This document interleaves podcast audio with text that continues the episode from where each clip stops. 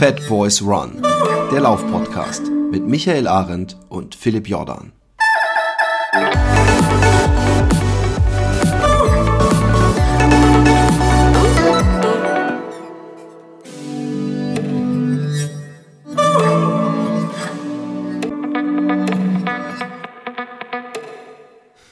Eine nicht ganz so wunderschönen, leicht verregneten, gestern dauerregnerischen äh, äh, Herbstmorgen äh, wünsche ich euch nicht. Ich wünsche euch einen sonnigen Morgen, aber so sieht's hier aus. Und Micha rollt wieder die Augen. Wie geht es dir? Ja, äh, mir geht's, ach, mir geht's immer gut. Fast immer gut. Bei dir sieht's aber aus, ähm, eigentlich, also du, sag mal, das Licht schmeichelt dir gerade etwas. Ähm, was, äh, ist das natürlich?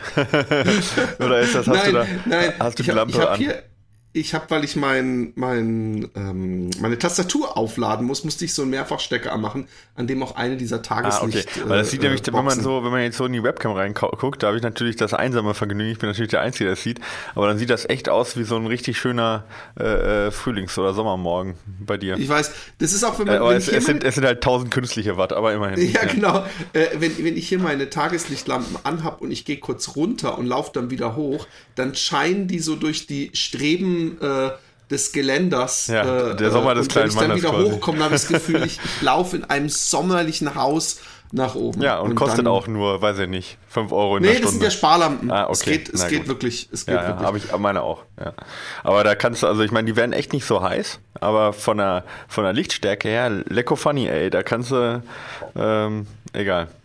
Ja, Hell. da, da, da hast du Tageslicht. Da das hast du halt Tageslicht halt, halt, ja. ja genau, genau, da geht was. Genau. Ähm, es ist viel passiert.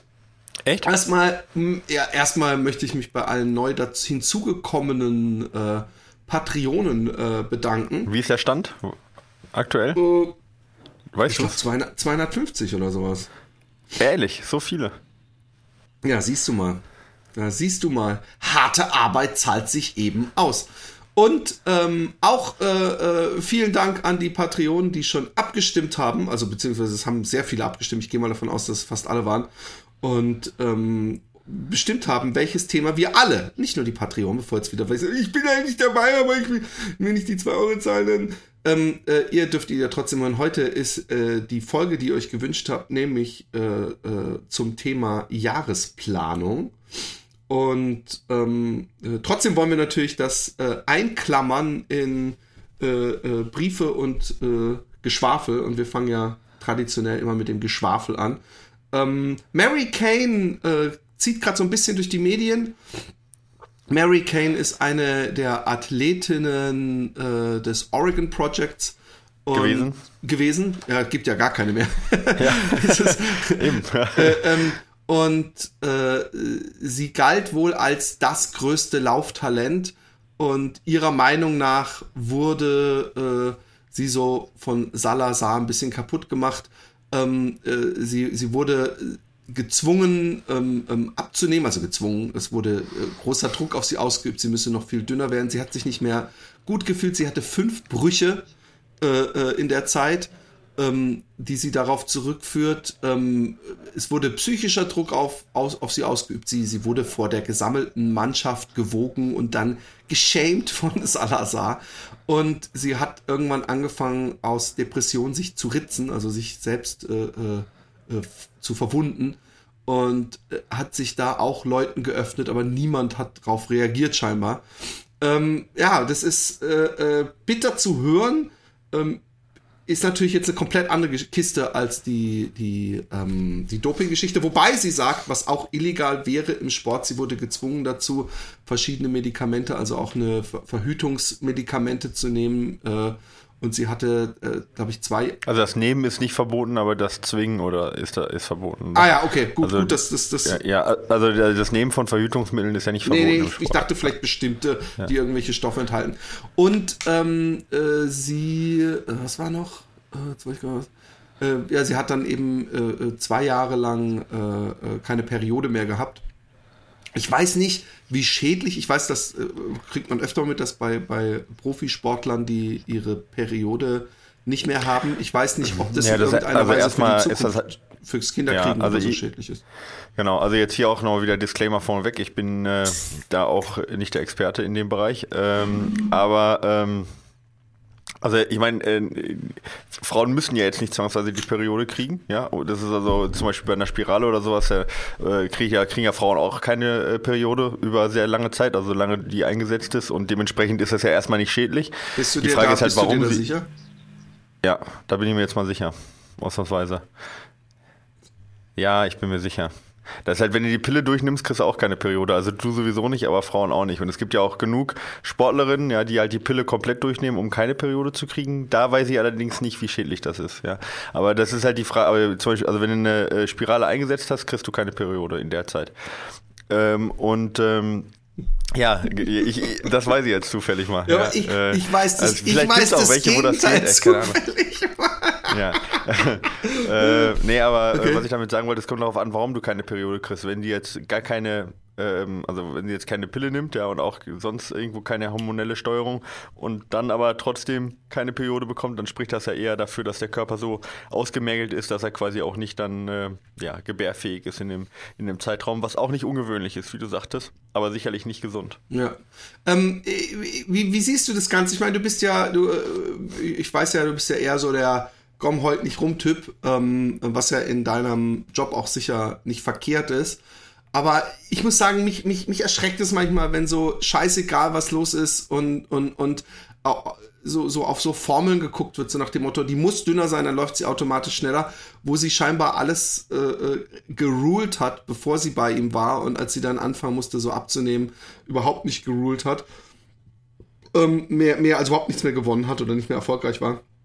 Und eigentlich kurz vorm Selbstmord war sie, ihre Eltern haben sie da mehr oder minder rausgeholt. Ähm, äh, glaubst du jetzt, es ist einfach nur ein labiles äh, Mädchen, was dem Druck des harten Sports nicht gewachsen ist, oder siehst du da auch eine Gefahr? Ähm, ah, das ist ein bisschen, ich würde beides sagen, ja. Ähm, also äh, erstmal äh, Leistungssport ist, ist kein Zuckerschlecken, ja. Also das ist halt, das ist halt hart und das ist halt auch, ich verstehe halt grundsätzlich jetzt mal jetzt mal von Salazar abgesehen, okay, und von den Methoden, die sie berichtet, jetzt auch mal völlig abgesehen. Aber insgesamt ähm, ist es sicherlich Aufgabe von einem Trainer halt auch jemanden an seine persönliche Grenze zu kriegen, um halt so erfolgreich zu sein. Erstmal ganz grundsätzlich, ja. Also ich rede jetzt nicht von Hobbysportlern zwangsweise. Bei denen kommt es immer darauf an, wie bereit die dazu sind. Aber wenn jemand äh, Weltspitze laufen möchte, ähm, dann tut, muss es halt, oder tut es halt immer weh, weil du immer versuchst, in Extremen reinzugehen. Und jetzt kommt das ganz große Aber, was, was viel, viel bedeutender ist. Das Ganze muss natürlich gerade, was auf, auf, auf, auf psychischen Level passiert, hundertprozentig individuell und professionell gemacht werden. Ähm, jetzt haben wir jetzt nur von ihr die Aussage, aber wenn man, ich meine, das, das reicht halt, finde ich persönlich aus, weil das ist eine komplett subjektive Geschichte. Und wenn sie sich anfängt zu ritzen, dann, dann ist die Geschichte erzählt, weißt du? Also dann Ja, ist, genau. äh, dann kann man nicht sagen, sie ist zerbrochen, sondern dann kannst du sagen, da hat die ganze Trainermannschaft eine unfassbar schlechte Arbeit geleistet.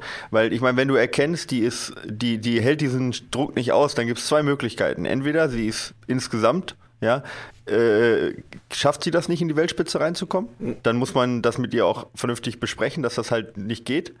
Vor allen Dingen, wenn sie halt auch dann mental, ich meine, man kann natürlich versuchen, halt mental sie natürlich auch weiterzubilden, ja, und auch auszubilden. Aber wenn das irgendwo scheitert, dann ist das halt so. Dann kann man sie aber nicht so fertig machen, dass sie anfängt, äh, Selbstmordgedanken zu haben. Also das ist absolut, also geht gar nicht. Ähm, ja, und die zweite Sache ist, ähm, das, was ich auch schon mit dem Weiterbilden mental meine, du kannst nicht, das, du kannst nicht diese, diese Eiermethode äh, machen, so unter dem Motto, ich habe hier zehn Eier, eins ist, eins ist gekocht, die anderen sind äh, roh, wie krieg ich's raus? Ich werfe einfach alle an der Wand, irgendeins wird heile bleiben. Das funktioniert halt Ja. nicht. Ja, also das haben, offensichtlich ist das dann da so gemacht worden. Ähm, und sie ist dann halt zerbrochen. Sondern dann muss er halt gucken, okay, ich kann die halt so nicht belasten gerade, gerade psychisch oder auch was das Abnehmen angeht dann muss, kann ich halt nicht die Ei-Methode machen und dem Motto, ich mache es jetzt trotzdem, weil ich meine, das sagen die Zahlen und dann Ja, entweder ja, sie ja. schafft es oder ich schafft es nicht. Also das ist ja keine Herangehensweise, keine professionelle, sondern das muss man halt vorbereiten, schauen, was kann sie, äh, was kann sie nicht leisten und dann auch psychologisch betreuen, die ganze Geschichte.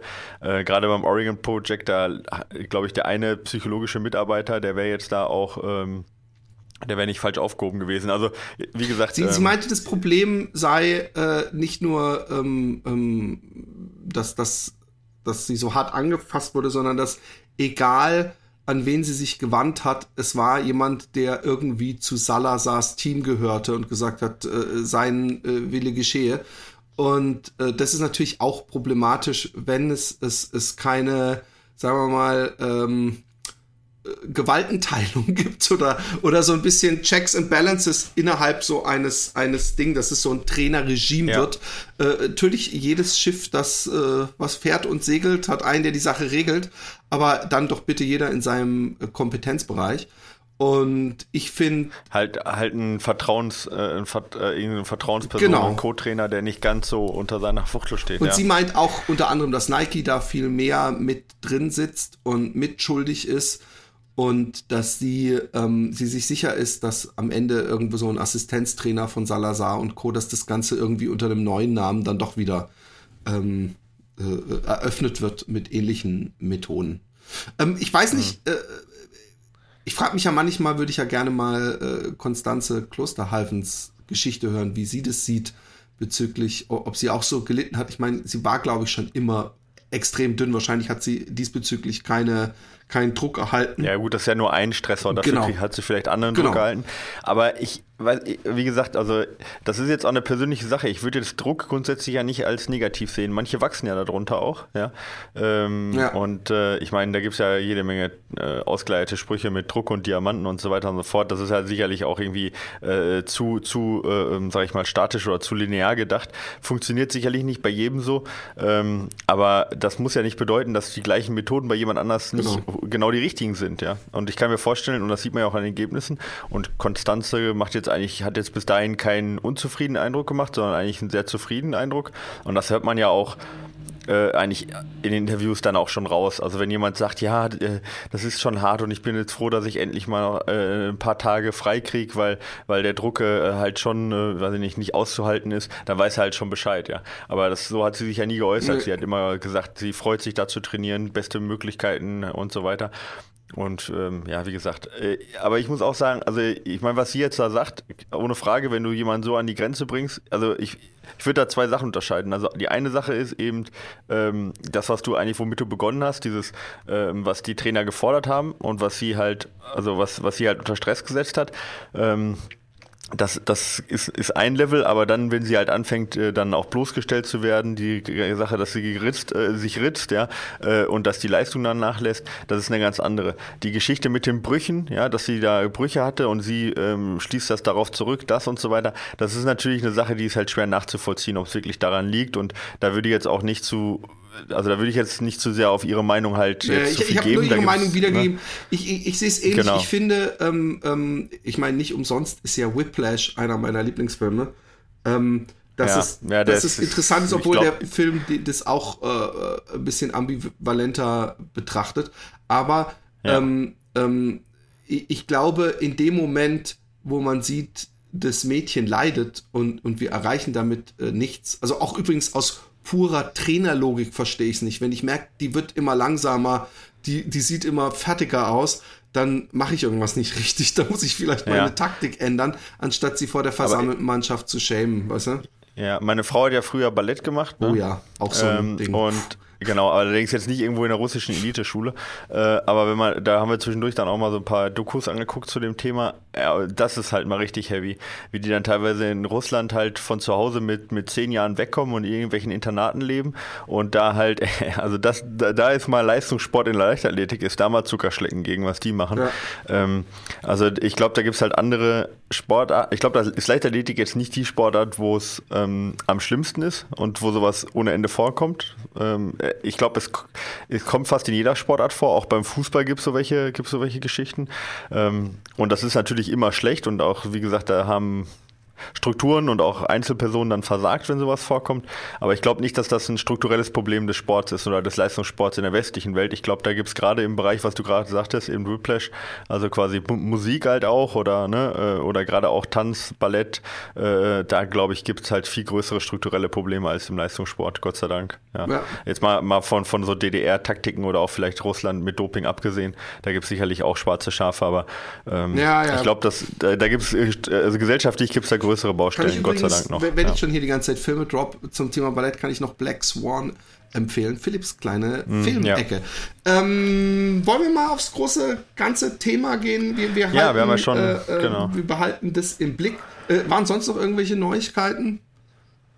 Ja, weil du sagtest, es ist viel passiert. Habe ich auch überlegt, was ist eigentlich so viel passiert? So viel ich meinte eigentlich passiert, nur das. Äh, auch in der Sportwelt. ja, genau. Nee, aber das hat natürlich schon große Wellen geschlagen. Aber, ähm, und äh, ja, auch sonst, ähm, glaube ich, ist gar nicht so viel passiert in der Woche. Ich meine, wir haben letztes Mal auch vor, vor einer Woche ja gesprochen und ich glaube, seitdem nee, nee, war es relativ ruhig. Ist auch nichts. Ist ja. auch nichts. Ähm, ähm, da, da, da, äh, das Jahrestrainingsplanung. Äh, äh, Jetzt frage ich mal generell, ganz, äh, wo wir die Frage natürlich beantworten, ist es denn überhaupt so schlau, ähm, äh, sofern man jetzt kein Vollprofi ist, also bei dem das ja auch wirtschaftliche und, und taktische Entscheidungen sind, ein ganzes Jahr vorauszuplanen? Ähm, weil, weil man dadurch sich natürlich wesentlich unflexibler macht und wenn man dann mal verletzt ist, äh, das wesentlich mehr gleich auf die Psyche und, und shit und kann ich jetzt Panik meinen Trainingsplan noch einhalten und verschiebt sich jetzt alles und so. Ähm, ist, ist es denn äh, so schlau, ein ganzes Jahr vorauszuplanen? Mm, also es ist immer schlau, wenn man viel erreichen möchte, wenn man das Maximum erreichen möchte, ist es immer schlau so, äh, zu planen, auch langfristig zu planen, aber es ist sicherlich nicht für jeden notwendig. Ja? Also wenn du jetzt sagst, ähm, du möchtest jetzt wie du wieder reinkommen und, und äh, erstmal abnehmen ähm, und hast jetzt kein Ziel irgendwo ähm, äh, eine spezielle, also eine spezielle Leistung, wo du halt auch topfit sein musst an dem Tag. Ähm, dann ist es nicht zwangsweise notwendig. Ja, dann reicht eigentlich, wenn du das Training halt abwechselst und dann spielt auch manchmal die Reihenfolge des abwechselnden Trainings gar nicht so eine große Rolle, wie man denkt. Ähm, aber sonst, wenn man sagt, man hat ein Ziel, ja, sei es ein Marathon, ein Ultralauf oder auch nur 10 Kilometer Bestzeit und man möchte an dem Tag halt das Beste rausholen, dann macht auch schon eine langfristige Planung. Jetzt reden wir über Jahresplanung Bedeutet jetzt nicht zwangsweise, dass es genau zwölf Monate geht, sondern äh, kann halt auch sechs Monate gehen. Auch dann spricht man von Makro oder von Jahresplanung. Und das macht dann schon Sinn, so langfristig auch zu planen und Aufbau zu machen. Ja, schon. Für die meisten denke ich schon. Okay. Ja. Und ähm, ist es denn äh, von der Logik her, wie ich jetzt denken würde, so, dass, weil du sprachst gerade von 10 Kilometer und Ultra, ähm, äh, klassischer Fall, ich habe einen 10 Kilometer Lauf, den ich machen möchte, ich habe einen Halbmarathon, Marathon und Ultra, würde ich die auch genauso in dieser Reihenfolge legen, was mir jetzt erstmal sinnvoll erscheinen würde, dass ich mit dem kürzesten anfange und den längsten ganz am Ende habe? Ja, das kommt ein bisschen drauf an. Also äh, am Anfang, und da, sprichst ja, sprichst ja schon richtig an, also am Anfang muss ich natürlich erstmal überlegen, was, was, äh, äh, was für Wettkämpfe will ich laufen, beziehungsweise was ist mein Hauptziel eigentlich. Also in so einer, in so einer Jahresplanung kann man eigentlich äh, also da gibt es nur ein Ziel, ja, so, also ein Hauptziel. Ja, du kannst natürlich sagen, ähm, ich möchte danach noch den anderen Wettkampf laufen, ja. Ähm, oder ein Hauptziel kann auch sein, äh, quasi so eine Wettkampfserie, wie zum Beispiel äh, so eine, so eine Weltcup-Serie irgendwo im, im, Biathlon, wie man das kennt, ne? also so eine mhm. Weltcup-Geschichte. Aber du ähm, äh, packst den Jahresplan eigentlich immer drauf, sag ich mal, auf den Punkt. Und dass du sagst, also jetzt an, de an dem Tag möchtest du das und das erreichen und dann möchtest du quasi da die Fitness halten oder so. Also es gibt, ne, also ähm, du versuchst jetzt nie irgendwie fünf Sachen gleichzeitig zu erreichen in einem Trainingsplan, sondern das nimmst du quasi auf dem Weg sozusagen mit. Ja, ähm, aber das ist natürlich eine, eine, entscheidende Frage, was für Wettkämpfe wähle ich davor, weil darauf hängt es an. Ich, ich, kann ja nicht alles miteinander vereinbaren, wie du schon sagtest. Ich kann jetzt nicht sagen, ich mache einen Ultramarathon und zwei, zwei Wochen später mache ich 10 Kilometer Lauf und hoffe, dass ich da die besten Leistungen erfülle. Ja, das funktioniert ja nicht. Und die Frage, wie rum mache ich das Ganze, das ist natürlich echt eine Frage auch, ähm, äh, äh, wo deine, also wie du drauf bist, so ein bisschen, was du brauchst. Also grundsätzlich macht es natürlich schon meistens Sinn, eher vom kurzen Wettkämpfen zu starten und dann die länger zu werden. Ähm, macht wenig Sinn jetzt beim Marathon und dann, also vom Marathon zu starten und dann kürzer zu werden. Aber ich würde das so nicht pauschalisieren. Also gerade jemand zum Beispiel, der ein 5 Kilometer Bestzeit laufen möchte oder eine 3 Kilometer Bestzeit theoretisch, der kann auch durchaus äh, in seiner Vorbereitung auch mal über Distanzen laufen, ja, mhm. um dann halt die, äh, äh, eben die Ausdauer halt zu trainieren. Aber grundsätzlich, sag ich mal, für die meisten macht es Sinn, ähm, Wettkämpfe davor zu wählen, die kürzer sind. Aber da kommt, also ist aber auch nicht für jeden notwendig, ja. Also ich würde sagen, also ich bin großer Freund von, von Testwettkämpfen, gerade im Ultrabereich oder im Marathonbereich, einfach um diese Wettkampf Härte, Wettkampfgewohnheit, äh, diese ganze, den ganzen Ablauf, Nervosität, Ernährung, Ausrüstung sowas alles zu testen. Also du meinst, dass ähm, bevor ich den, den 80 Kilometer Ultralauf auf den ich mein Hauptziel habe, dass ich irgendwann im Sommer mal ohne große äh, äh, Zeitdruck oder so einen 60 Kilometer Ultralauf oder wie muss ich mir das ja, vorstellen? Genau. Okay. Ja, ja, zum Beispiel, ja. Genau. Ähm, und, oder halt auch vor Marathon, dass man da einen Halbmarathon oder mal Zehner-Wettkämpfe macht, ja. Das ist sicherlich bei Profis nicht wirklich notwendig, dass die das machen, so äh, Probewettkämpfe. Ähm, und da kann man auch drüber streiten, ob das jetzt äh, äh, so viel Benefit gibt, jetzt was die Physiologie angeht. Aber alleine um halt so, dass das nicht der erste Wettkampf nach sechs Monaten ist, finde ich das persönlich, ähm, ist das eigentlich für jeden Hobbyathleten eigentlich ein, fast ein Must, äh, Must ähm, auch für, für Ironman-Athleten gerade oder Langdistanzler, dass die halt vorher auch kurz kürzere ähm, Probewettkämpfe machen, weil es halt doch nochmal immer was anderes ist, äh, an der Wettkampflinie zu stehen und gerade bei so komplexen Sportarten wie Triathlon, ähm, Wechsel und sowas, alles auch in der Wettkampfsituation mal zu erleben. Also das bin ich schon ein Freund von dann ähm, ja, also macht man sich halt, das ist eigentlich so der erste Schritt, dass man sich das Hauptziel festlegt, ja. Und dann mache ich eigentlich nicht so, dass ich dann sage, okay, und dann machen wir schon die Probewettkämpfe sozusagen, sondern dann gucke ich erstmal, was muss ich für dieses Hauptziel, was, was muss ich da überhaupt erreichen für. Ja, ähm, also wenn ich jetzt zum Beispiel, gehe mal ein klassisches Beispiel, ein einfaches, wenn ich jetzt sage, 10 Kilometer Wettkampf in, ich sage jetzt mal 40 Minuten ist mein Ziel, okay? Dann sage ich, okay, denn aus, wenn, damit ich den ausgeruht hinkriege, dann muss ich vorher ähm, 4 mal 10 Minuten ja, in einer, sag ich mal, 3,55er Pace laufen können mit 5 Minuten Erholung dazwischen. Wenn ich das schaffe zu, äh, zu, zu laufen im Training heraus, dann weiß ich eigentlich, dass ich auf den, dass ich den 40er, also dass ich in 40 Minuten den 10er auch durchlaufen kann, wenn ich erholt bin. Okay, verstehst du, was ich okay. meine? Also, so also ich, ich, du machst praktisch, ist es, ist es, ich habe jetzt nicht gerechnet, aber ich nehme mal an, äh, diese 4 mal 10 Minuten sind genau das, was ich, was ich dann im Endeffekt ohne die Pausen im Rennen abliefern muss. Ja, oder dreimal zehn Minuten. Das kommt immer ein bisschen, das kommt ja ein bisschen darauf an. Beim Marathon wird man, das war jetzt nur ein Beispiel. Ja. Beim Marathon wird man jetzt ja nicht sagen, ja, jetzt klar. weiß ich nicht, 42 äh, mal ein Kilometer oder so, ähm, sondern du nimmst eigentlich quasi einen, einen Lauf, ja, wo du weißt, ähm, wenn ich den, wenn ich den hinbekomme, dann bin ich eigentlich, das ist mein, das ist der Trainingsstand, den ich eigentlich erreichen möchte. So, okay. Ja. Also so mache so mach ich das eigentlich, ja, dass ich dann sage, das ist sozusagen unser ähm, unser, äh, ähm, unsere Generalprobe.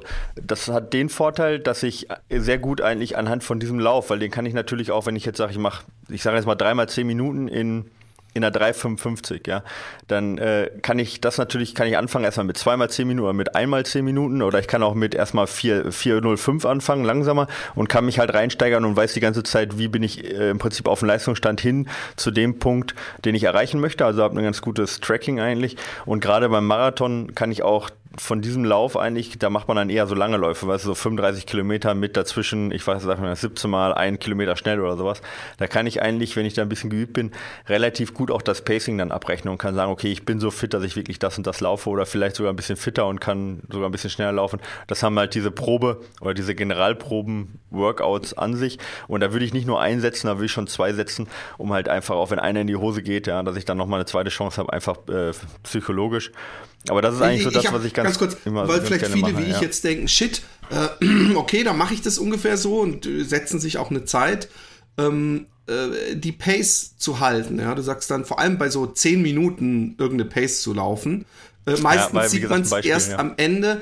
Ähm, wie machst du das? Äh, gibt, gibt bestimmt Uhren, wo man es einstellen kann, dass wenn man zu langsam läuft, dass die einen anpiept oder so. Machst du das so oder hast du inzwischen so ein perfektes Gefühl und triffst es dann auch immer bis auf ein paar Sekunden? Naja, also du kannst ja erstmal die Pace äh, anzeigen lassen, auch die Durchschnittspace der, der Lab quasi und dann die Lab abstoppen sozusagen als Intervall, dann weißt du, wo, ob du gerade dabei bist oder nicht. Ja? Äh, klar, nach Gefühl geht genauso, aber so ein, so ein Lauf, der, der ist ja eingebettet in, in, äh, in, in kompletten Training, ja. Und den machst du ja nicht aus dem Nichts heraus, sondern den bereitest du ja auch vor. Und wenn du drei, vier, fünf Mal ähnliche äh, Läufe gemacht hast, 1500 Meter, 2000 Meter Intervall, dann hast du auch ein Gefühl, ja. Also das ist ja nicht, dass du aus dem Nichts heraus auf einmal diesen Lauf machst, ja. Also von dem her äh, geht das eigentlich auch recht gut nach Gefühl, aber klar, ich meine, das kann jede Uhr, äh, kannst du jede Uhr kannst du einstellen, dass die dir für diese Lab gerade, also für dieses Intervall die Durchschnittspace anzeigt. Ja, das wäre jetzt eine Möglichkeit. Und so mache ich das auch. Also so gut ist mein Gefühl auch nicht, dass ich das, dass ich mich darauf verlasse. Wahrscheinlich würde ich es halbwegs gut hinkriegen, aber ja, aber nicht, das mache ich dann auch nicht. Ich stoppe das schon ab. Ja. Okay. Und auf der Bahn ist das eh einfach, dann kannst du ja auch die, kannst du das ja auch nach Runden machen. Ne? Okay. Da weißt halt Und auch. Ähm, ähm, wenn ich jetzt im, im Herbst einen äh, äh, Ultralauf, ich, ich äh, denke mal dieses periodisierte äh, äh, Trainieren, ja. dann ist es doch nach Michael Arendt, ist es so, dass man im, Ja, leider- im, leider habe ich vor allem, nicht vor allem äh, äh, im Frühjahr sich dann die Schnelligkeit holt ähm, oder in der Anfangsmonat, äh, wenn, sagen wir mal, wenn es drei Monate sind, im ersten Monat am meisten Schnelligkeitstraining macht und Ja. später oder ist das nicht mehr der neueste Stand? Nee, das ist gar kein Stand gewesen, jemals. Ah, okay.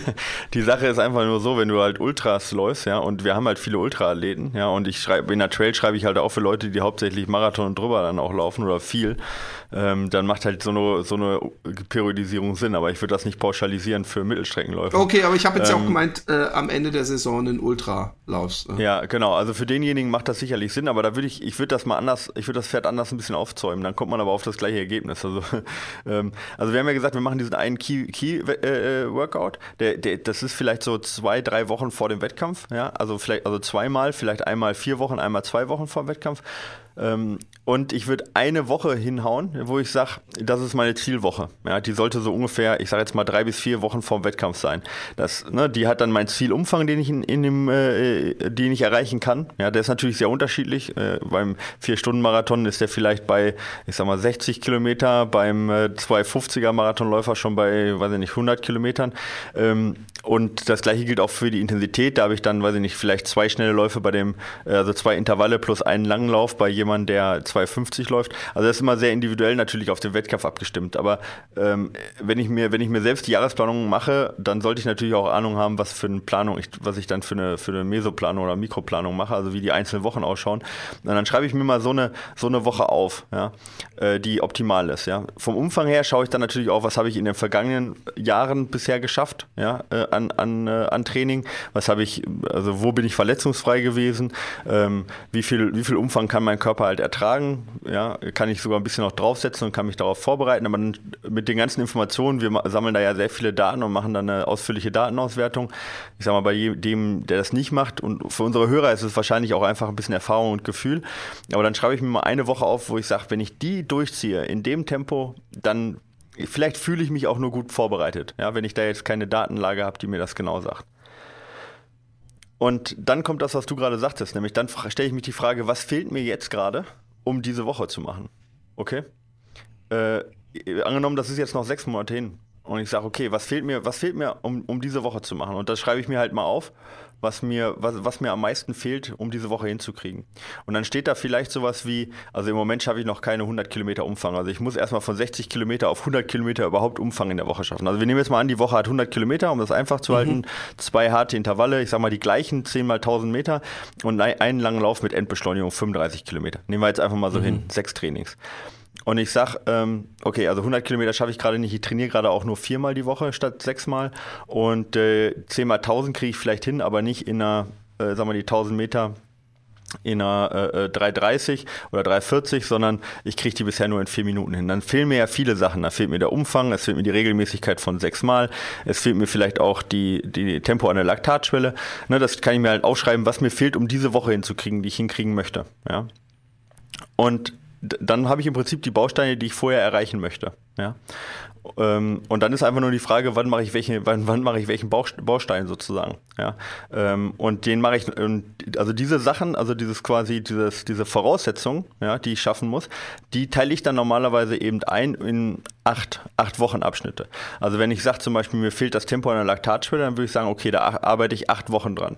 Wenn ich sage, mir fehlt der Gesamtumfang, den muss ich erstmal auf 100 Kilometer bringen, dann arbeite ich da ungefähr acht Wochen. Da kann ich auch ein bisschen länger dran arbeiten, vielleicht zehn bis zwölf Wochen mal dran arbeiten. Gibt es eine, Umfang gibt's ist eine immer ein bisschen Formel, schwierig. Gesamtwochenumfang, äh, den ich brauche für äh, die und die Distanz im Rennen? Ähm, Ich denke nur an die Hörer, die sich das dann selber zurechtschnitzen ja, ja, ich möchten. weiß, was du meinst. Nee, das kann man jetzt so pauschal nicht sagen. Also beim Ultra sagt man halt, man sollte versuchen, halt die, die Zeit, die man unterwegs ist, auch in, der, in einer Woche hinzukriegen. Also wenn ich jetzt 17 Stunden unterwegs bin, dann sollte ich in, der, in dieser Peakwoche auch 17 Stunden laufen. Das ist natürlich aber immer ein bisschen Wunschdenken, ja. Weil ich meine, wenn ich drei, irgendwann wird es auch dann nicht mehr machbar bei 30 Stunden oder so. Vor allem, wenn du richtig Ähm, langsam bist wie ich. Ja, genau. Aber sonst würde ich, sonst würde ich sagen, wenn es nur um Schaffen geht, alles zwischen, ich sage jetzt mal zwischen Halbmarathon und einem, äh, ähm, ja, und einem Ultra, der jetzt so 20 Stunden geht, so alles dazwischen, da würde ich sagen, um, wenn es nur ums Schaffen geht, also jetzt reden wir nicht von Weltspitze, dann würde ich sagen, äh, versuchen in dieser Peak-Woche das in einer Woche hinzukriegen, was der Wettkampf in, äh, was, was Wettkampfdauer ist. Ja, das ist so das Minimum. Das heißt, wenn einer einen Halbmarathon in zwei Stunden laufen möchte, sollte er halt zum Beispiel viermal 30 Minuten Minimum laufen können, ja, um das zu schaffen. Wir reden ja. jetzt also um Halbmarathon zu schaffen. Von mir aus auch zwei Stunden 20. Ja. Ähm, dann, äh, ähm, das wäre dann so die, die Größe, die man sagen kann. Wenn es dann darum geht, das schneller zu machen oder leistungsorientierter zu machen, dann kommt es immer ein bisschen darauf an, natürlich auch, wie viel verträgt jemand und auch, wie reagiert er auf Umfang. Ne? Weil nicht alle reagieren halt super gut auf Umfang oder, oder nicht alle reagieren super gut auf hochintensive Sachen. Das ist halt sehr individuell. Da schreibe ich jetzt gerade im Trail-Magazin drüber, über seine Schwächen erkennen ja, und wie man die trainieren kann. Das ist halt auch recht individuell. Ähm, und ja, jetzt in, da, da kommen komm wir vielleicht gleich noch zu. Genau. Aber ich würde erstmal hingehen und sagen halt, also ich meine, was man da machen kann, ist eigentlich, wenn man, also es gibt ja genug freie Trainingspläne auf dem Markt, sage ich jetzt mal, oder in Büchern zum Beispiel, ja. Äh, oder auch wenn man jetzt von mir Trainingspläne nimmt, die sind ja auch nicht in einem Jahresplan eingebettet. Aber dann hat man ja schon mal für, hat man ja schon mal eine Vorgabe, weißt du, wo du hin möchtest. Dann hat man ja schon mal so eine Peakwoche und die Peakwoche, die wird auch bei mir wird die auch so benannt halt im, in den Trainingsplänen, damit man weiß, alles klar, das ist auch die Peakwoche. Ähm, aber auch sonst in den Trainingsplänen erkennt man das meist schon, okay, das ist hier die Königswoche. Ja. Und dann hat man ja schon mal eine Vorgabe. Also ich, wenn jetzt jemand auch sagt, ja, ich, ich, ich ich nutze dann so einen Trainingsplan zum Schluss, der vorgefertigt ist für den Wettkampf, aber ich hab, davor weiß ich nicht, was ich machen soll. Dann hat man aber da zumindest schon mal die Vorgabe, wo man hin möchte. Okay? Okay. Genau. Ähm, genau. Und dann haben wir ja gesagt, wir machen jetzt so in acht Wochen die, die Abschnitte, was ich erreichen möchte, sozusagen. Ja. Und dann ist eigentlich die Ordnung, macht man eigentlich immer, das ist eigentlich totaler Standard vom Unspezifischen zum Spezifischen. Ja. Das heißt mit anderen Worten, was möglichst wettkampfnah ist, machst du möglichst nah am Wettkampf. Das ah, okay. ist so eine Ne? Und was möglichst, also was weit vom Wettkampf weg ist, machst du eben weit vom Wettkampf. Das liegt aber auch daran, dass das eine auf, auf das andere aufbaut. Also wenn ich jetzt hingehe und sage, ich möchte, also mein, mein, mein, ich nehme jetzt mal nochmal den, den Marathon. Meine Problematik ist jetzt, äh, also mein Key-Wettkampf ist dieser 35 Kilometer mit Endbeschleunigung. Das ist mein Key-Workout. Äh, mein Key, äh, Workout. Ähm, und äh, dazu muss ich erstmal 35 Kilometer äh, äh, laufen können, ja, so. Und ich muss äh, ähm, eine, ähm, sag mal, eine Laktatschwelle haben oder eine 10 Kilometer Zeit haben, damit ich die, die Zeit überhaupt hinkriege von, ja, ich sage jetzt mal von einer 340. Ähm, dann wäre die reine Ausdauer näher dran am Marathon, ja, als jetzt, sage ich mal, so die Intervalle und die, die, die 10 Kilometer Zeit, ja. Und da macht es Sinn, halt erst die 10 Kilometer Zeit zu verbessern, von dort aus dann auf den Umfang zu gehen, ja. Die Intensität natürlich versuchen, halbwegs beizubehalten und dann in den Marathon zu starten, okay. Also ich sortiere mir das eigentlich dann so, dass ich sage, immer, immer vom Unspezifischen zum Spezifischen. Und das ist eben auch der Grund, warum meistens bei langen Wettkämpfen, ja, also sag ich mal Marathon aufwärts, ähm, im Winter eher Tempo trainiert wird und dann zum Sommer hin eher langsamer trainiert wird, um halt den Umfang hinzukriegen, den man braucht, weil das kannst du dir ja vorstellen, wenn jemand 20 Stunden Ultraläufer ist, also dass der dann halt äh, Schwierigkeiten hat, in einer Woche überhaupt diesen Umfang reinzukriegen, äh, auch ohne Intensität. Ähm, und dann kann man halt Intensität und Umfang kann man da nicht alles in eine Woche rein, reinquetschen, dann äh, ja, funktioniert halt nicht, äh, ist halt nicht machbar für, für die meisten. Genau. So, so sage ich jetzt mal, ist erstmal so die grundlegende Vorgehensweise. Hast, hat man das verstanden? Ja, ja, ja. ja, Okay. Ähm, ja, also das, die Frage ist ja natürlich dann immer auch, wie sehen die Wochen aus? Das ist jetzt aber eigentlich nicht Teil der Mar äh, Jahresplanung. Äh, sondern das ist dann eher Teil der, der, der Mesoplanung oder Mikroplanung. Ähm, aber darüber muss man sich im Klaren sein. Und meistens würde ich eher sagen, ähm, also aus Erfahrung jetzt heraus, um es ein bisschen einfacher zu machen, weißt du, um nicht das Ganze so ganz so theoretisch zu machen. Ähm, meistens ist es so, dass die Hauptwettkämpfe auch die Stärken sind von den Läufern. Okay?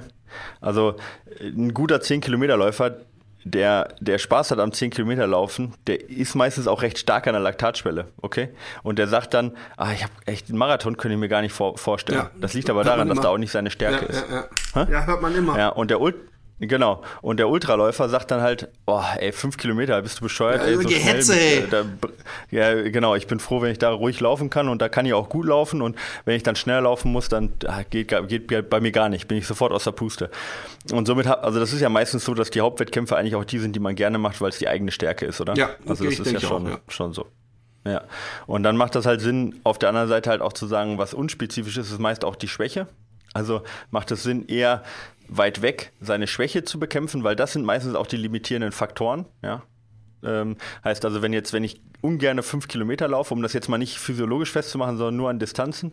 Wenn ich hasse, fünf Kilometer Lauf zu laufen, zehn Kilometer ist geht so, Halbmarathon ist in Ordnung, Marathon ist super, macht mir total Spaß, ist mein Hauptziel, darauf kommt es auch an und Ultra, ja, vielleicht in Zukunft mal. Weißt du, wenn ich mhm. so der Typ bin, ja, Marathonläufer, dann kann ich davon ausgehen, dass die fünf Kilometer auch eher meine Schwäche ist, ja, dann die zehn Kilometer, der Halbmarathon, der Marathon und dann macht auch meist so eine Periodisierung Sinn weil die 5 Kilometer Zeit die 10 Kilometer Zeit begrenzt, die 10 Kilometer den Halbmarathonzeit und die Halbmarathonzeit die Marathonzeit begrenzt. Und damit hätten wir auch automatisch dann schon wieder die, die Testwettkämpfe, wovon wir am Anfang gesprochen haben.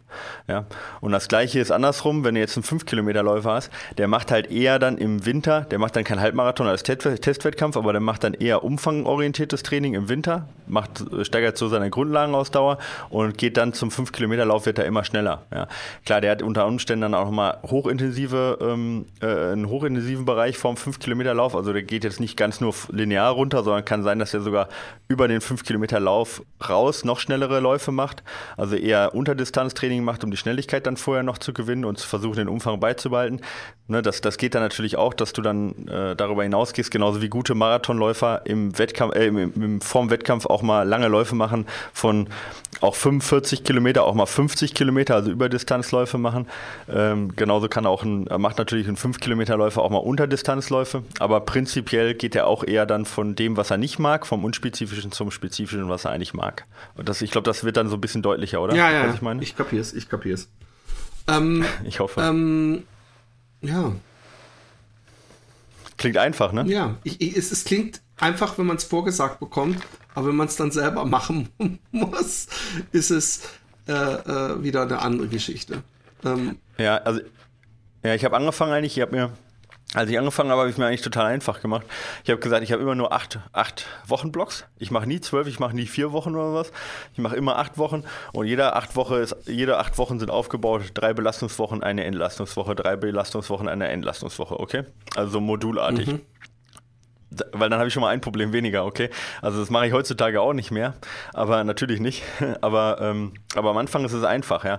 Und man muss es nicht zu kompliziert machen, um halt besser einen, einen unkomplizierten Jahresplan mit 90 Prozent Erfolg, ja, als äh, ich versuche es zu verkünsteln und äh, dann kommt nur Murks bei rum. Also bleibt bei den acht Wochen einfach, drei Wochen Belastung, eine Woche Entlastung und dann äh, äh, äh orientiert euch einfach an Entfernung dass er jetzt gar nicht so viel, äh, weiß ich nicht, Physiologie überlegt, sondern einfach, ich trainiere acht Wochen an meiner 5 Kilometer Zeit, acht Wochen an meiner 10 Kilometer Zeit. Oder ich trainiere acht Wochen an meinem Ultra, äh, meiner Ultra-Ausdauer, Dauer, ich trainiere acht Wochen im Marathon-Tempo, ich trainiere acht Wochen im, ich sag mal, äh, vielleicht 3000 Meter Tempo. Also so in unterschiedliche Wettkampfdauer einfach festlegen, diese acht Wochen. Und ich sag mal, die, würde ich dann würde ich sagen, haben wir vielleicht unter 5 Kilometer, 5 Kilometer, 10 Kilometer, Halbmarathon, Marathon, Ultra. Das sind so die, die Hauptdistanzen, wo ich halt diese 8 Wochen Blocks festlegen kann. Und äh, das, sag mal, finde ich, ist erstmal die einfachste Vorgehensweise und da bist du halt halbwegs gut dabei, wenn du das so einteilst. Also wenn du sagst, ich diese acht Wochen stehen jetzt unter dem, unter der Überschrift Halbmarathon-Training. Und da hat jeder so eine, so eine gewisse Vorstellung auch, was das ergibt. Wenn du jetzt sagen müsstest, acht Wochen, zehn Kilometer Wettkampftraining, was würdest du dann machen?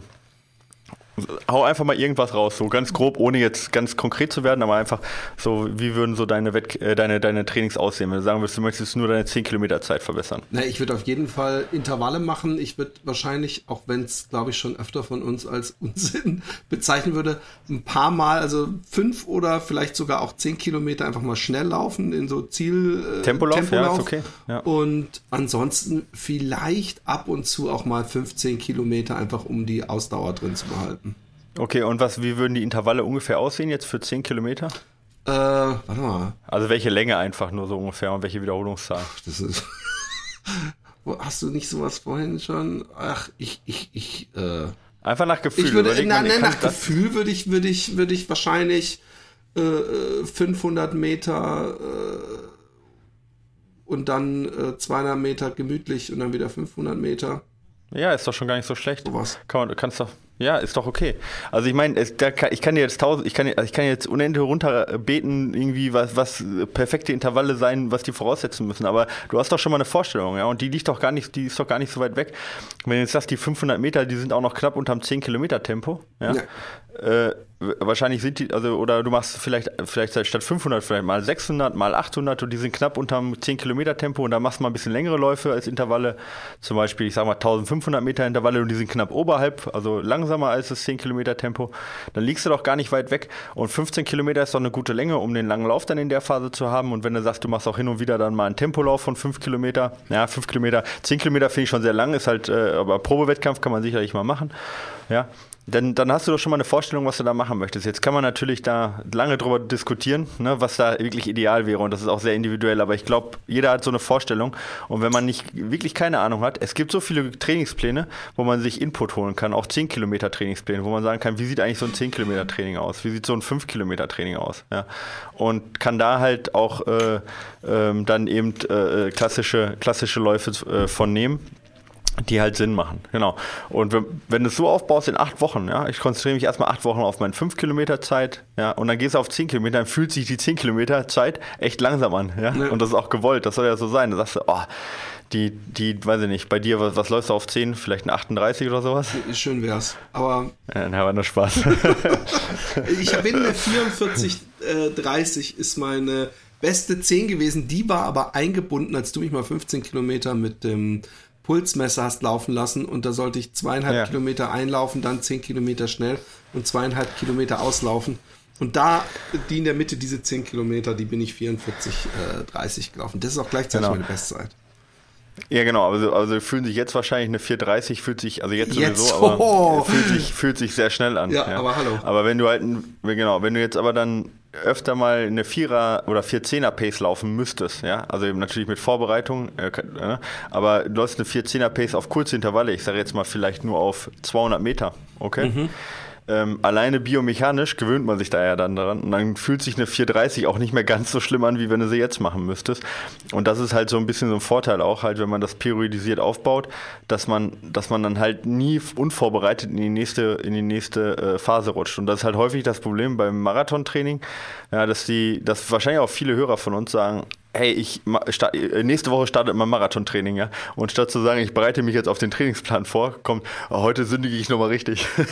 und dann, dann startet man halt von nichts in so ein Marathontraining. Deswegen sind bei uns auch die ersten Wochen nochmal ein bisschen, bisschen äh, nicht ganz so hart, weil wir das ja auch wissen, wie das läuft. Aber aber dadurch startet man, also man bekämpft nie seine Schwächen, ja, sondern man trainiert immer nur das, was man eh schon ganz gut kann, ja, zum Beispiel Marathon laufen, weil es einem auch Spaß macht und man startet völlig unvorbereitet in, in äh, diesen Trainingsplan.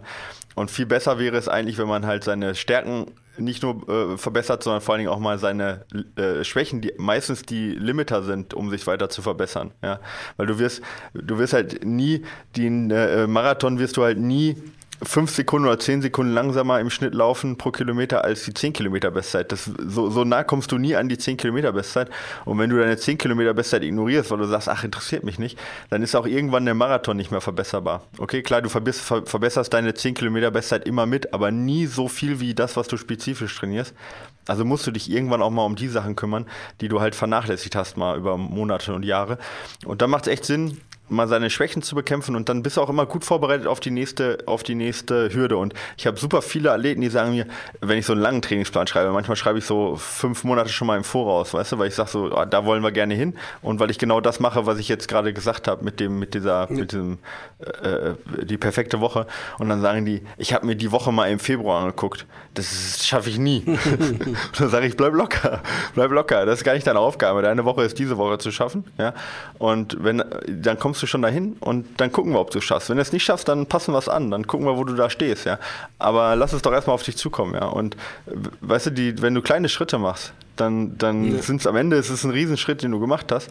Ähm, aber der kommt dir halt dann auch nicht mehr so als Riesenschritt dann vor im, im, im Rückblick. Und das ist auch genau richtig. Und wenn das erreicht wurde, dann ist der Jahresaufbau genau richtig. Ich kenne das im Kleinen, nämlich in, im Intervall, wenn ich diese ein Kilometer, ein Kilometer Intervalle, als ich die gemacht hatte immer ähm, äh, hatte ich da Vorgaben, ich weiß nicht mal mehr, was es war, aber ich, ich weiß, dass wenn ich vom Schnellen dann den Langsamen gemacht habe und immer geguckt habe, oh fuck, scheiße, gleich muss ich wieder los, Und wenn er dann fertig war und ich bin losgelaufen, habe ich kurz gesehen, oh fuck, man, ich bin den ja viel zu schnell gelaufen. Ich, ich, ich bin ja, weißt du so, ich bin ja fast eine Minute schneller gelaufen, als, als ich den hätte machen dürfen.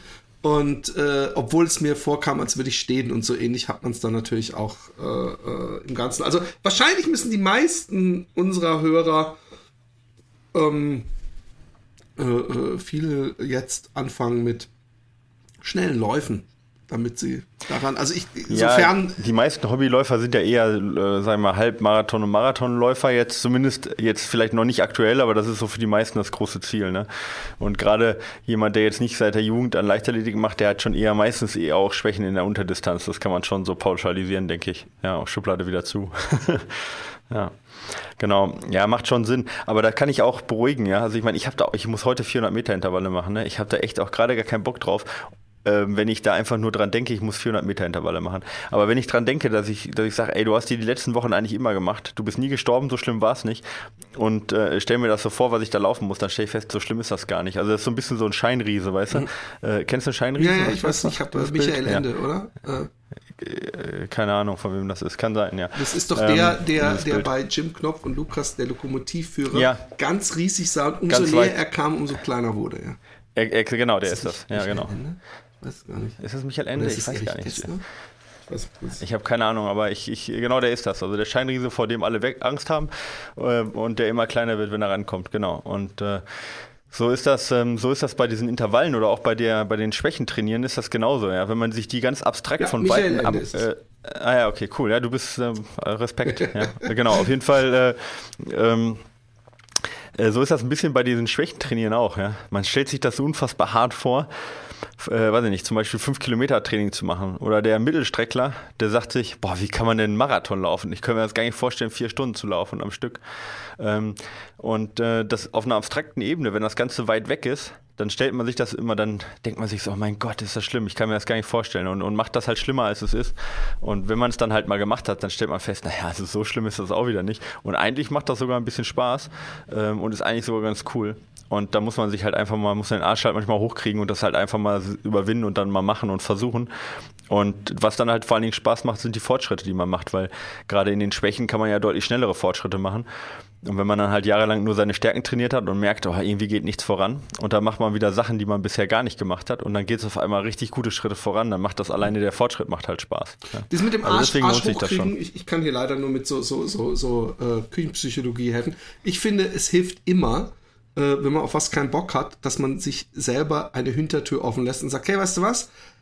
Okay, du hast keinen Bock drauf, bevor du es jetzt nicht machst, das mache ich nämlich momentan oft so, du ziehst dir einfach Sportklamotten an und gehst einfach mal los und läufst los und wenn du keinen Bock hast, dann kannst du immer noch äh, nach 10 Minuten umkehren. Das kannst du dir ja selber. Das war bei mir gestern so, ey. Ja, okay. Aber mir, gestern war es bei mir so, ich hatte, ich bin von der Arbeit gekommen und ich dachte mir so, oh, ey, ich fühle mich so kacke. Ich weiß aber gar nicht warum. Und dann habe ich gesagt, okay, laufen äh, geht heute nicht, weil ich auch wieder Achillessehnenprobleme ein bisschen hatte, habe ich immer noch hin und wieder mal. Und dachte mir so, morgen sind Intervalle dran, gehst du heute, gehst, gehst aufs Rad und machst halt äh, 40 äh, Minuten locker. Dann bin ich losgefahren und da ging es von Minute zu Minute ging es irgendwie besser. Ja, und dann äh, habe ich echt Spaß gehabt und habe dann echt nochmal so hinten raus noch ein bisschen Gas geben können. Also es ist tatsächlich ja so. Genau. Ja, äh, noch eine andere Sache zu den, ich habe ja immer gesagt, du gehst gut vorbereitet in die nächsten, die nächste, den nächsten Block. Das gilt natürlich auch, was, äh, was den Umfang angeht, ne? Weil wenn du jetzt, angenommen, du fängst jetzt beim Schnellen an, also bei der, das funktioniert bei Intensität, aber funktioniert genauso beim Umfang, weil ich meine, wenn du jetzt sagst, du machst jetzt erstmal fünf Kilometer so, ja, und du bist bisher jetzt gewohnt, nur dreimal die Woche zu laufen, dann machst du einmal, einmal einen schnellen Lauf, zweimal langsamer Läufe, gut ist. Dann machst du auch erstmal wenig Umfang, ja. Und umso langsamer die die Trainingseinheiten werden, umso höher wird ja der Umfang automatisch. Ne, haben wir ja gesagt, mhm. wenn du jetzt sagst, ein Halbmarathon-Training, würdest du ja nicht mehr sagen 15 Kilometer, sondern würdest wahrscheinlich sagen, na, es dürfen schon mal auch 20 sein. Ja, und die Intervalle werden von einer Minute sowieso schon mal länger, die gehen dann vielleicht mal hoch auf 5 Minuten oder auf 10 Minuten äh, Länge, ja, an Intervalllänge. Und dadurch machst du automatisch allein in den Intervallen mehr Umfang, selbst wenn du nicht vier oder fünfmal trainierst, sondern weiterhin nur dreimal, hast du schon mehr Umfang gemacht. Aber wahrscheinlich kommt man dann auch dahin und sagt, okay, viermal Training würde auch gehen. Ne, es kommt ja immer noch ein bisschen darauf an, was dann nachher auch diese Key-Woche ist. aber dadurch äh, steigerst du auch den Umfang langsam, ja. Also hast da auch eine Steigerung drin, die von, von Abschnitt zu Abschnitt halt auch Sinn macht, ja. Und äh, dich auch nicht überlastet. Man sagt ja immer 10% Steigerung von einer Woche zur anderen. Ich weiß nicht, wer sich das ausgedacht hat. Ich finde, das ist so viel. Das ist halt maximal für Wiedereinsteiger machbar. Aber sonst 10% ist halt echt schon eine Menge. Also wenn ich jetzt, wenn jetzt jemand nur 30 Kilometer läuft in der Woche, sag ich mal, nur in Anführungsstrichen, ähm, dann geht das mit den 10%. Ich Aber wenn ihr jetzt ambitionierte. Ich ja. kannte es nur 10% ähm, äh, beim langen Lauf, äh, äh, den man ja sowieso äh, in vielen nur alle zwei Wochen, also die, die das erste Mal Marathon laufen, die haben den langen Lauf ja nicht jede Woche drin. Äh, äh, äh ja. Und da war es so, bei Grüning im Buch zum Beispiel, dass gesagt wurde, äh, nicht mehr als 10% in der Distanz im Umfang äh, draufballern. Ja, das finde ich, das finde ich vernünftiger. Aber also es gibt auch welche, die sagen halt 10% Gesamtumfang steigern pro Woche. Und das finde ich im unteren Bereich, finde ich das teilweise zu wenig. Ja, kann man manchmal mehr machen, also im unteren Distanzbereich. Aber gerade wenn jemand schon 80 Kilometer läuft, dann äh, ist, dann, also dann, das wächst halt ruckzuck, ja. Voll. Und wenn dann jemand 140, 140 Kilometer 100, oder 154 läuft, das ist schon mal eine andere Belastung. Und ein bisschen in drei Wochen bist du dann schon bei 180 Kilometer. Also da muss man ein bisschen Vor aufpassen mit der 10% Steigerung übers Jahr. Habe ja. ich irgendwo gelesen. Ähm, äh, erst sich meistens so nach zwei Wochen äh, äh, niederschlägt auf den Körper. Also wenn du pro Woche 10%, da kannst du echt in Teufels Küche kommen. Weil du dann, Absolut. wenn dein Körper merkt, dass du dich vor zwei Wochen überlastet hast, ihm zwischenzeitlich sogar mehr als 20% weil 10% von 10% sind ja nochmal ja. mehr, äh, äh, zugemutet hast. Genau. Also ich weiß nicht, wo das herkommt. Ähm, macht aber physiologisch auch Sinn, dass eine Überlastung jetzt nicht direkt spürbar ist. Ähm, aber deswegen macht man ja auch diese Ruhewochen. Ja. Kipchoge zeigt, dass Ruhewochen theoretisch nicht notwendig sind. Ja. Der, Ach, können der wir den keinen. als Vergleich heranziehen? ist der überhaupt von dieser ja. Erde? Ja, der ist echt krass, das stimmt. Aber, aber ich meine, gerade für jemanden, der sich selbst plant, der nicht so viel Ahnung hat und der vielleicht auch berufstätig ist, ähm, der hat halt, was ja die meisten sein werden, der hat äh, natürlich den Nachteil, dass er sich auch mal gerne überlastet und mal andere Stressoren dazukommen, die man nicht hundertprozentig planen kann. Und da macht es halt Sinn, eben auch so eine Woche drin zu haben, wo man halt nicht nur den Körper ein bisschen ausruht, sondern wo man auch ein bisschen den Kopf mal wieder frei kriegt, ja. Weil sonst, wenn man halt, wenn wir jetzt einen Jahresplan machen und da haben die meisten auch Schiss vor, ne, die sagen so, boah, zwölf Wochen kriege ich gerade noch so hin, ja, äh, zu konzentrieren und durchzuziehen das Training, aber danach brauche ich erstmal, äh, muss ich erstmal abschalten. Und so soll Training ja eigentlich nicht sein. Ja? Training soll ja auch weiterhin Spaß machen. Und das muss man auch sagen, so ein Jahresplan bedeutet nicht, dass man ein Jahr lang oder sechs Monate lang völlig an seiner Leistungsgrenze trainiert. Ja? Genau das soll eben nicht sein. Es bedeutet nur, dass man in seinen Fähigkeiten vernünftig genau das macht, was man gerade braucht. Ja? Also es muss, es bedeutet nicht, dass man das Jahr über 365 äh, Tage immer an seine Grenze ist und nie Pause macht. Ja.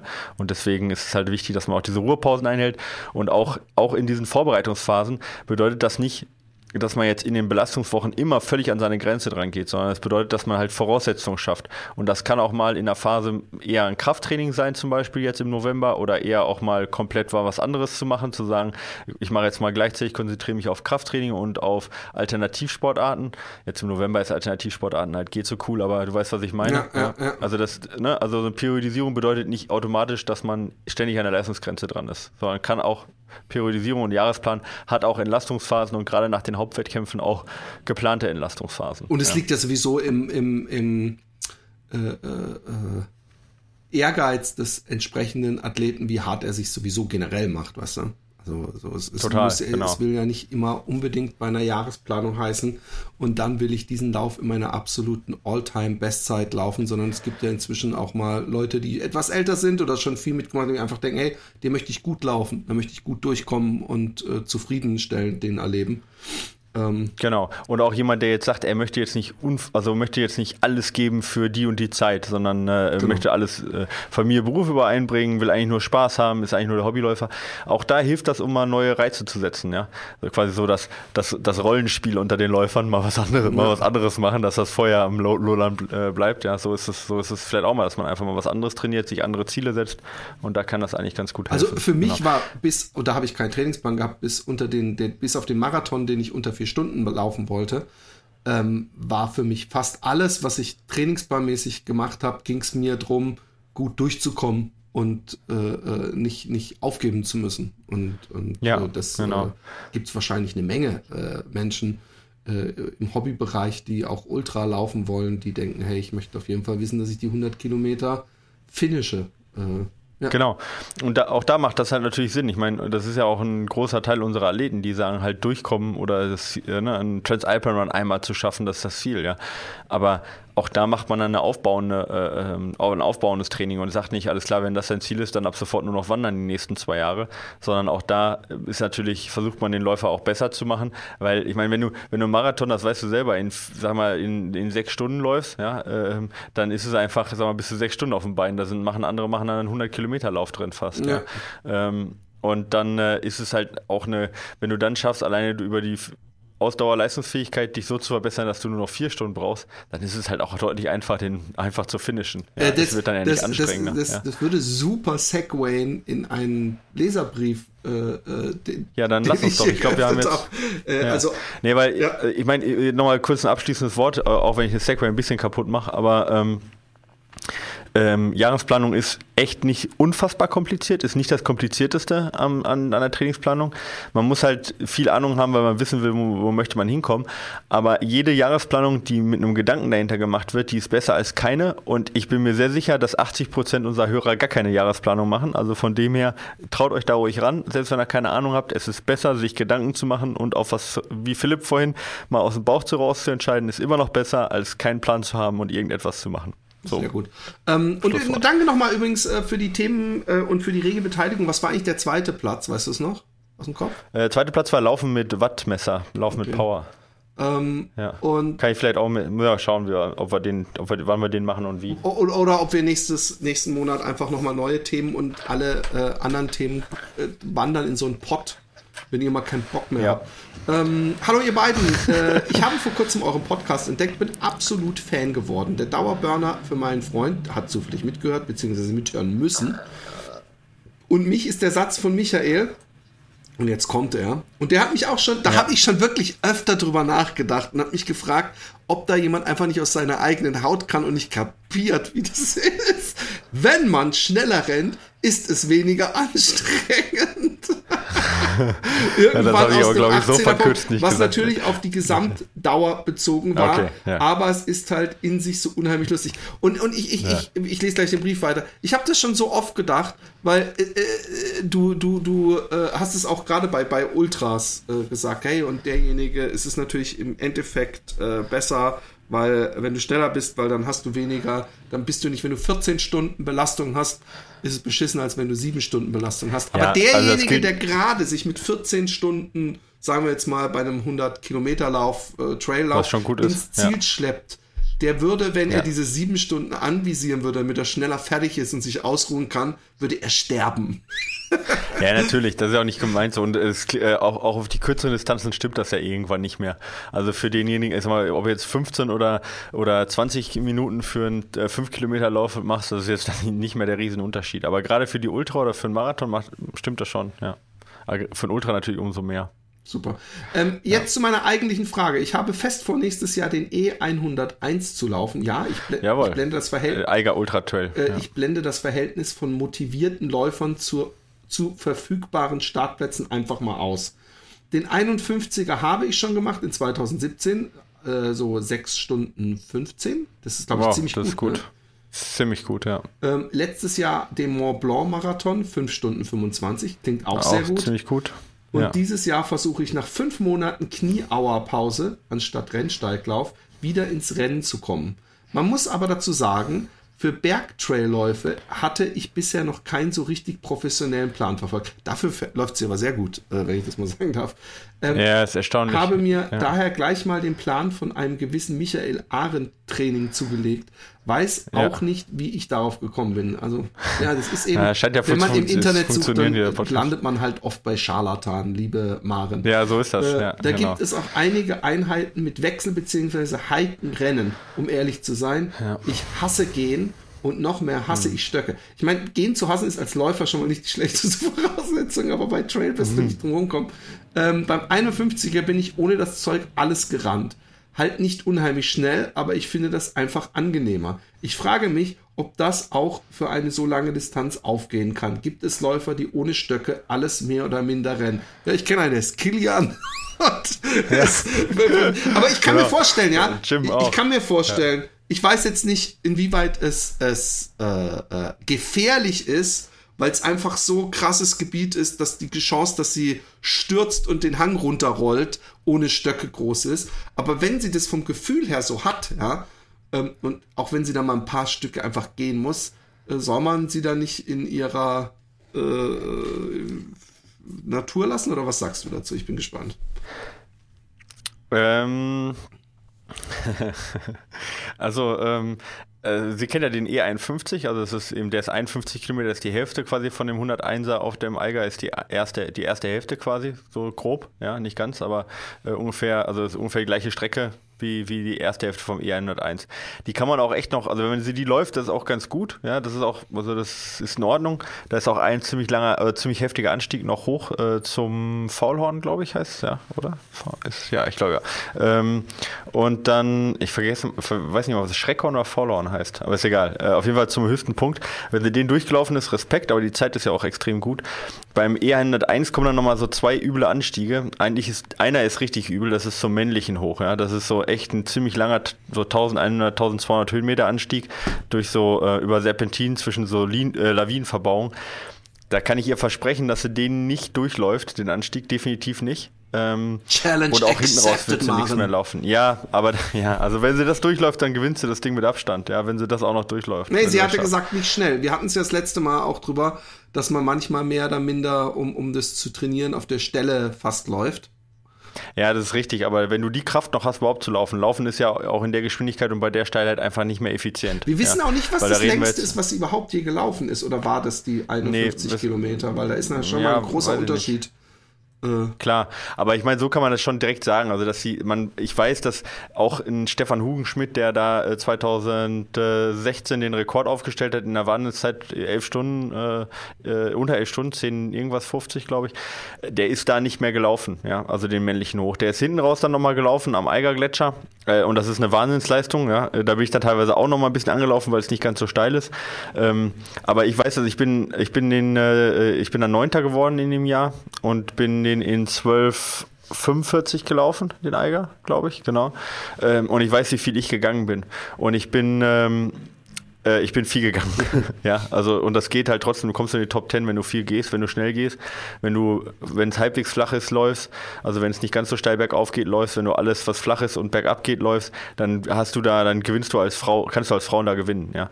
Und, ähm, von dem her ähm, ist es halt erstmal so, dass du definitiv nicht durchlaufen wirst. Funktioniert nicht, schafft auch ein Stefan Hungschmidt nicht und ein Kilian Jornet, würde ich sagen, auf der Strecke wird es schwierig. Wenn es vielleicht möchte, vielleicht aber, wird er es schaffen. Aber jetzt kommt Maren, mein Freund. Maren, Maren, ja, jetzt kommt Maren, Maren vielleicht, ja. Wen, du schaffst es. ja, aber die Frage ist halt, ich meine, ihr macht das keinen Spaß, das ist okay, ja. Ähm, und es macht sicherlich Sinn dann für sie, auch wenn, immer, wenn sie im Zweifel steht oder vielleicht auch keinen Bock hat zu laufen oder vielleicht auch ineffizienter wird, zu, äh, nee, wenn sie keinen Bock hat zu gehen und es auch ineffizienter wird, zu, ähm, eigentlich zu laufen, dass sie dann trotzdem läuft, weil sie sagt, das macht ihr Spaß, sie behält den Rhythmus, bleibt positiv.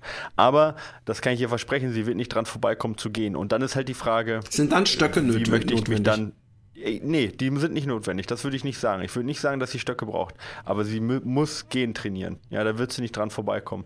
Und ähm, ich meine, wenn sie jetzt längere Distanzen läuft und im, im Training dann auch längere Distanzen läuft und bei unserem E101er Plan, da sind halt auch längere Distanzen dabei. Versuch doch einfach mal die, dann die, nach den Doppelbelastungen einfach mal die steile Anstiege, wie die dann ungefähr so steil sind wie der männlichen. Ja, wenn du eine harte Trainingswoche hinter dir hast, eine Vorbelastung schon am Samstag, äh, Samstag gemacht hast, dann versuch doch einfach mal den Sonntag zu, zu laufen. Ich glaube nicht, dass du das schaffst. Und dann wirst du sehen, wie du dich fühlst. Und dann, glaube ich, ohne das jetzt böse zu meinen, aber dann gehst du automatisch ins Hiken. Und das ist auch genau gewollt. Ja. Ähm, wir haben. Ein, kurz gehen trainieren. Ja. Wir, wir, haben es öfter angesprochen. Wir reden da ja von wahrscheinlich schon dem äh, Versuch, so schnell wie möglich zu gehen. Ne? So marschieren, so Power, äh, Walk oder äh, äh ja. Äh, Stechschritt, ja, nicht nur. glaube ich, ja. am Bund sagen würde. Ähm, äh, äh, halt einfach äh, schnell und im Notfalls halt die Hände auf die Knie und das vielleicht auch alles mal ausprobieren, ja. äh, gehe ich von aus, ne? Ja, nicht, nicht, nicht zwangsweise jede Sekunde. Äh, also manchmal machst du auch einfach Wanderungen, ja, macht auch Sinn, um den Umfang hinzukriegen. Ja. Es muss nicht immer alles äh, total vollgasgehend sein, aber wir haben eine coole Einheit in den E101 Tra äh, Trainingsplänen drin. Die ist zum Beispiel, ähm, nimmst du dir eine Steigung, die gleich bleibt, kann auch auf dem Laufband sein, ähm, wo du sagst, ich bleib beim gleichen Tempo und wechsle zwischen Laufen und Gehen ab. Okay, fünf Minuten gehen, fünf Minuten laufen und versuch genau das Tempo gleich zu halten. Okay? Ähm, und das ist halt, das ist halt echt cool, du merkst dann halt, äh, also du siehst halt erstens, wie der Puls beim Gehen trotzdem runtergeht, ob ich das, obwohl ich das gleiche Tempo habe. Du bist gezwungen eigentlich dann auch wirklich zügig zu gehen und dieses, dieser ständige Wechsel ist eigentlich typisch für Trails, weißt du, dass du immer wieder anläufst, immer wieder gehst und dann halt meistens, die meisten machen es so, die laufen bis nicht mehr geht, ja, und dann gehen sie ins Gehen über und machen dann, ruhen sich dabei aus, ja, und verlieren total viel Zeit. Viel sinnvoller ist es, früher vom Laufen wegzugehen. Das wäre jetzt mein Tipp für Maren auch und dann aber dafür zügig zu gehen. Da gewinnt man im Schnitt deutlich mehr Zeit.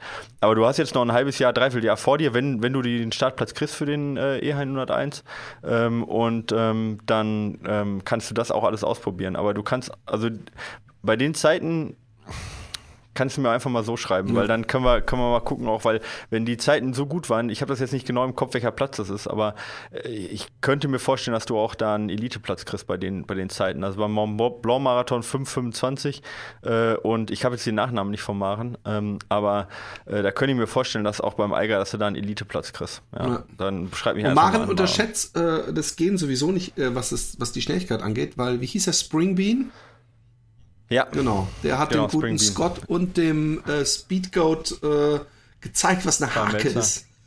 Auf dem Appalachen was, was, ja, so genau, schwer, was für mich wirklich schwer vorstellbar ist, weil ähm, ähm, weil, weil einfach ich, ich den Film gesehen habe von Scott Jurek und das Buch gelesen habe und der läuft halt die ganze Zeit Andererseits, ich habe natürlich auch den Film gesehen und das Buch gelesen, habe gesehen, wie das teilweise das Laufen aussah und wahrscheinlich hätte man den Springbean daneben montiert, wäre der gemütlich an dem vorbeimarschiert, weil Laufen natürlich auch müde macht. Und dann, äh, wir kennen es ja alle, irgendwann hast du dann so steife und kaputte Beine, dass du auch einfach nicht mehr so geschickt bist. Ich glaube, jemand, der die ganze Zeit durchwandert, hat einen wesentlich stabileren Tritt auf nach, nach 80 Kilometern durch die Walachei und wenn er dann über Bäume äh, steigen muss. Das finde ich bei langen Läufen, wenn da mal so ein Baum im Weg ist, den man überhüpfen muss, da merke ich schon, fuck ey, das ist was anderes, als wenn ich jetzt hier einfach stehen würde und Anlauf nehmen würde, weißt du? Ja, ja, absolut. Also wie gesagt, äh, es ist halt ähm, immer, also gleichmäßige Intensität ist immer besser als wechselnde. Ja? Deswegen eben auch zum Beispiel gerade diese, diese, äh, diese Einheit, wo man versucht, die Intensität bzw. das Tempo gleich zu halten. Ähm, ja, und das muss man halt trainieren, dass man halt dann nicht zu immer äh, laufen, gehen, laufen, gehen, Wechsel mit total vielen unterschiedlichen Intensitäten macht. Und ich glaube, das war das Problem, was halt auch immer Kyle Melzer und Scott Jurek gemacht haben. Die haben immer versucht, sich so Etappenziele zu setzen und irgendwie da durchzubeißen. Ja. Und der String Bean ist halt einfach gewandert und hat sie halt nichts geschert. Und wenn es langsam gut gewandert, äh, gelaufen ist, ist er weitergewandert. Ja. Das ist halt natürlich, also es ist, finde ich auch super interessant. Ich, was ich auch echt gerne sehen würde, kennst du das so bei Strava, wenn man sich so zwei, da kann man sich ja so so, bei den Strava-Segmenten angucken, ähm, wie, also so Punkte quasi, ähm, wer wann vorne war oder wann man aufgeholt hat und wo der Punkt, also wo der andere gerade zu so, dem ja, Zeitpunkt ja, ja, war. Kennst du das? Ja, das würde ich gerne bei dem, bei denen äh, würde ich gerne mal Karl Melzer und Scott Jurek sind jetzt ja in die verschiedene Richtungen gelaufen, aber wenn man das mal so, weißt du, wann wer wen überholt hat. Mal, ja, genau. Und, und wie dann so die, die Etappen waren und wann wer geschlafen hat und wo wer langsamer geworden ist und so. Das würde ich mir gerne mal auf so einer Grafik angucken. Also ich, Aber ich, ich war gerade geneigt dazu zu sagen, ähm, der Karl Melzer braucht ja auch dann wesentlich andere und, und extremere Regenerationen nachts und so. Allerdings weiß ich, ich bin mal mit meinem Vater durch Holland, also es gibt so einen, so einen Wanderweg von ganz dem nördlichsten Punkt bis zum südlichsten, so 500 Kilometer oder so. Und den bin ich mal gewandert und wenn du dann wirklich Wanderschuhe hast und Rucksack, dann, dann ist auch 28 Kilometer oder so am Tag, dann, dann tun dir die Beine genauso weh danach und am nächsten Tag stehst du auf und du kannst dich kaum bewegen. Also so, so komplett unterschätzen sollte man das Gehen auch nicht. Ähm, nee, absolut nicht. Und nee. äh, der, also ich will es vor allem anmerken, dass das so, so, so klang jetzt auch der Springbean, der wandert da gemütlich. So, das war auch eine sportliche Leistung auf jeden Fall. Ja, Wahnsinnsleistung. Ja. Vor allen Dingen, er, hat ja, er hat ja, war ja Selbstversorger dann auch noch, hat sein Zeug also mitgetragen, ja, hat keine Crew gehabt, also allein die psychische Leistung auch da alleine zu sein, ja, ähm, das ist, also ich, also ich finde Wahnsinnsleistung, Ja, also voll, man kann es nicht voll, hoch genug anrechnen, Cooler Film, die cooler Film. Schaut euch, Ja. googelt Springbean und Appalachian Trail ähm, und äh, FKT oder so, dann äh, äh, auf YouTube, dann gibt's ein hübsches Filmchen. Genau. Äh, ich glaube, dass äh, wir lassen es dabei, Ja. oder? Wir haben jetzt nur ein, eine Frage, aber wir sind schon Ja, bei einer Stunde zehn, so auch wenn ich letztens. Und ähm, Ja, die nächste ist so eine Endlosfrage. schreibt uns äh, trotzdem, wir, wir irgendwann kommen wir ans Ende. irgendwann kommen wir Ja, ans wir Ende. schaffen euch einzuholen. Genau. Ja, genau. Äh, wir sind der Springbean, Ja. ihr seid die Melzers. In diesem Sinne. So sieht's aus. Ein, ein äh, Spoiler habe ich noch äh, für unsere Patrons. Ähm, das heißt übrigens Patrons statt Patreons. Oh, Patrons, Äh, natürlich. ich festgestellt. Patronen, klar. Ja, die Patronen und nicht die Patreon. Ähm, naja, auf jeden Fall äh, werde ich äh, mit Stefan eine kleine Spezialfolge machen, die wird äh, kurz und knackig werden zum Thema Laufband. Ja, ähm, was muss ich beachten? Was ist pro gegen? Stefan mag keine Laufbänder, ich mag Laufbänder und da machen wir ein kleines Oh, Streitgespräch. Ja, und ähm, genau, das kriegen unsere Patreons. Kurze Frage, ganz kurze Frage Folge- zum Laufband. Ja, Ähm, Barfußlaufen auf dem Laufband. Also jetzt mal, äh, ich weiß nicht, wie weich ein Laufband ist. Äh, äh, Hast du da jemals drüber nachgedacht? Weil ich weiß, dass selbst Schuhfanaten, äh, also jemand, der immer Schuhe, zum Beispiel Krupitschka läuft ja, lief ja immer in Schuhen und auch mit diesen, in diesen äh, Sportiva, die ja echt steif sind. Ähm, ähm, äh, Wäre das nicht was für dich auch mal für die Füße oder so? Oder ist das ein Wunderpunkt, den ich, oder äh, ha- hast du Nee. mal drüber nachgedacht? Ähm, ja, ich habe es auch schon mal gemacht, aber ähm, also es hat halt äh, Pro und Contra. Also erstens ist Laufband immer gut gedämpft, das ist erstmal sowieso da von der Dämpfung her ist es erstmal kein Problem, vielleicht sogar kontraproduktiv, weil es so weich ist. Ähm, Ansonsten kommt natürlich immer total auf den Belt auch an. Ne? Die sind halt manchmal sehr rau, Ja, damit du halt bei äh, äh, ähm, äh, mit Schweiß halt nicht wegrutscht. Und das kann natürlich schon sehr unangenehm dann sein, ja, äh, dass dieses raue, zumal du auch immer so eine gewisse, ja, ich meine, dadurch, dass das Laufband halt auch ein ho- hohes Tempo hat, so du kommst halt nie genau gleich, also so auf. Und äh, ich glaube, so ganz angenehm ist es nicht. Ja, Okay. ähm, aber aber es funktioniert, glaube ich, äh, schon für jemanden, der gewohnt Barfußläufer ist, funktioniert das schon.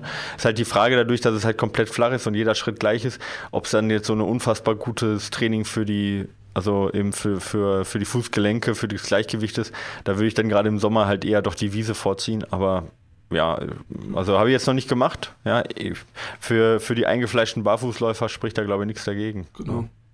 Aber ich laufe auch nie barfuß, außer mal zum Auslaufen über die Wiese. Okay. Kinders, das ist übrigens Jo. auch noch ein Thema, was wir irgendwann mal, wo wir nicht drum rumkommen. Äh, äh, Über Barfuß laufen, ja. Und dann laden wir uns den, den, äh, die Rennsandale oder irgendjemand ein. Aber äh, ja, es gibt noch viele Themen äh, und wir haben viel Zeit. Noch, noch So sieht's äh, aus. sind wir nicht. Viel, viel vor, viel Spaß und noch sind wir noch alle im lauffähigen Alter, wir beide. Genau. Und irgendwann sonst reden wir nur noch drüber. das, auch das ist nicht, äh, nicht äh, verwerflich. Das, das machen, es gibt so viele fette Sportmoderatoren, die es gibt so viele Sportmoderatoren, die überhaupt noch nie den Sport ausgeübt haben. Also von daher, Ja. warum uns, uns steht noch eine lange Zukunft bevor. In diesem So- so Sinne aus, wünschen wir euch was. Äh, haut rein und viel Spaß. Bis dann. Tschüss. Mach's gut, ciao.